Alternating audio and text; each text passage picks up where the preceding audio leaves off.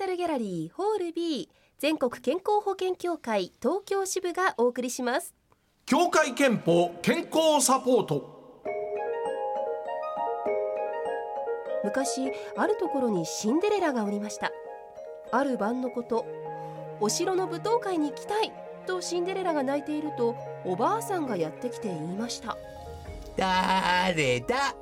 えーとあなたは鬼嫁に怯えて手も足も出ない人ですか？違うよ。私は魔法使いじゃ。あんたお城に行って王子様と踊りたいんじゃろ？おばあちゃんが願いを叶えたろか？でもドレスもないし馬車もないし。うん無数で足も短いし音痴だけど大丈夫。魔法の力で夢を叶えてあげるさ。お金はかかりますか？2000円以内で済みますか？税込みで。お金は心配ないから。甘えてケロンパ。甘えてケロンパ？シンデレラ。舞踏会は楽しいよ。強いお酒をガブガブ飲んでタバコもスパスパ吸い放題。ふーん。行こう行こう。魔法の力で舞踏会。じゃあね呪文をかけるわよ。ビビデバビデブー。ちょっと今なんて言った？ビビリでバカでブス？失礼よ。違うよシンデレラ。これは魔法の呪文じゃよ。そう？じゃあもう一度お願いします。ビビデバビデブー。ちょっと待って。今度は何なんじゃ？さっきから聞いてると何か変だわ。ケロンパ行こう行こう。そして最初に登場した時の言葉が「誰だ」誰は英語で「フー」よね「フーケロンパ行こう行こう。フーケロン行こう。フーケン行こう。あ不健康わかったわ。魔法使いのおばあちゃんは仮の姿。あなたはあの妖怪不健康ね。しまったバレたかバレたら仕方がない。さあこっちへ来い。後輩たちがお前を待ってるんだ。お前をアナウンスルームの柱に縛り付けてみんなで順番にすね毛をむしってやる。いやー佐藤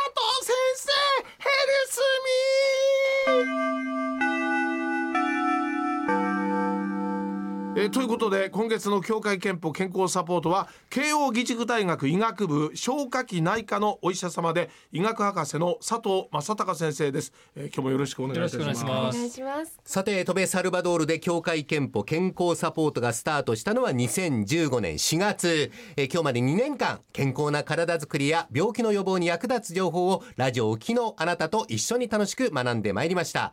そこで今月は2年間の集大成として協会憲法健康サポートのまとめテストを行ってまいりました。回答者は吉田照美さんと室照美さん。そしてラジオ沖のあなたにも一緒に考えていただいております、はい、またあるのね。はい。そして司会進行は文化放送アナウンサー、ま秀明の木は、キュッキュッキュッ QR の中で健康に対しての意識が最も高い男の木、太田秀明です。もらいタバコのね後輩に後輩にね、管理職のくせにはい。それでは最終回のテストを開始いたしましょう。先週のこの時間、メタボ検診、特定検診について2つ問題をお出ししました。身長体重の他になぜ腹回りを測るのか、そして採血血液検査で何がわかるのか。では、今週の第1問です。協会憲法の生活習慣病予防検診では、他にどんな検査項目があるでしょうか？え心電図とか？心電図。血圧測りますよね、うんはい。はいそうだよね。と何やりますあとはじゃあにけ検尿じゃない？の最ああ、うん。そうですね。検尿検査。ね。はい。それからあとはえーちょっと問診みたいな問診 なんか子供子供の答えみたいな。じゃああの佐藤先生解説をお願いいたします。はい。あの大体合ってると思いますけど。も問診問診っていうか診察です診よね。察ですね。はい。はい問診だと話しか聞いてないから。ですね。えはい。えーと他にはまあいわゆるレントゲンの検査ですね。あーそっかそっか。ありますよね。レントゲン、ええ。それからバリウムの胃の検査ですね、はいはいまあこういったものがあります。あと視力聴力といったところも当然、まあまあ身体計測という中に当然入ってますね。ね。あのーまあ結果によって保健指導が受けられるというお話を、まあ、今月最初の週に伺いましたけども、これは改めて。まあ、基本的にはこのメタボリックシンドロームの診断基準、これに沿った形で、えーこう階層分類と僕らは言いますけども、ゾーン分けしてその対象者を絞っていくということになります。まあ、一般的には我々ドクターもしくは保健師、はい管理栄養士といった方々による指導ということになります。でその程度によっていわゆる積極的支援と言われるような3ヶ月から6ヶ月の間、うんああ継続的に指導を申し上げるケースと、おもうちょっとおレベルが低い方たちは動機づけ支援といって、うんまあ、基本的には1回だけですけども、メールとか電話とか直接の面談とかこういった形でご指導申し上げるというこ実際にこれとになります。効果は相当上がってるわけですよね。ああの効果上がっているという報告はいっぱい出てきております。あわかりました。ありがとうございました。では2問目いよいよ最後の問題お総仕上げになりますが、あの文化放送吉田照美戸部サルバドールではラジオを機の方に健康診断についてまたは生活習慣病についての質問を募集してまいりました、えその中にはなぜ自分は健康診断を受けていないかを書いてきてくださった方もたくさんいらっしゃったんですが、うん。スタッフがそのご意見をまとめたところ大まかに3つに分類できました。健康診断を受けない理由ですね。その3つ、えーそれぞれ何だと思いますか？室さんは。時間がない。怖い。費用。費用。お金の問題、うん。はい。悪い結果が出るのはあのちょっと不安ね。やっぱ怖いってことですね。それだな。はい。正解は私からじゃあ発お表させていただきます、そうだよね。こはい。一つ目。自営業で平日の昼間に店を留守にできない。ああそれはもう時間時的な間がないってことですね。制約だね。はい、2つ目今のところ体に不調を感じていない、うん。まあ、必要性をこう感じないということですね。で3つ目、えーもし病気が見つかって入院手術となった時の費用が賄えるのか不安、まあ、室さんお金というふうにね、まあ、ほほぼほぼほぼ正解ですね。はい。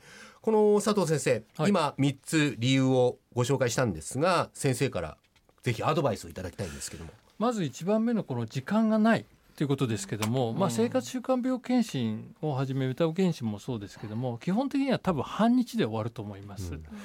で万が一健康診断を受けなくて病気がこう重篤化もしくはひどくなってから病院に行くもしくは治療を受けるということになるとおそらく半日では済まないことになりますからそういった意味で健康診断を受けておくことがお得であるということは間違いないですね。はい。それから2番目のそのお今のところ不調がない体が何も症状がないので大丈夫だというお話ですけども、まあ、それで済むんであれば別に健康診断はそもそもいらないわけで、うん。基本的に症状がなくても病気はこう、お隠れてこう進行するとサイレントキラーという話が出ましたけどもそういった意味で、えー知らないところで病気は進行していくものでありますので健康診断でそういったものを早く見つけて対応するということは非常に重要になるということが2点目ですね。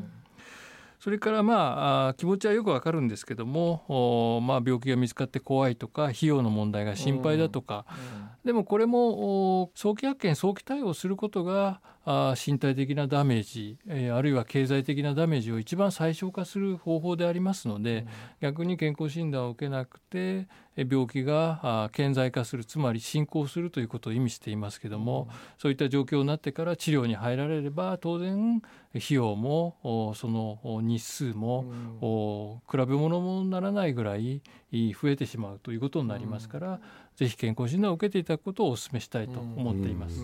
さて吉田照美渡米サルバドール協会憲法健康サポートは今日が最終回となります、ではこの方からご挨拶をいただきます。協会憲法健康サポートがスタートした当初スタッフは思っていたそうです。自分の体に根拠のない自信を持っていて健康診断には無関心。そんな男だからこそこの番組で新たな目覚めを感じてほしい様々な知識を得て健康寿命をどこまでも伸ばしいつまでも元気でやかましい男でいてほしい。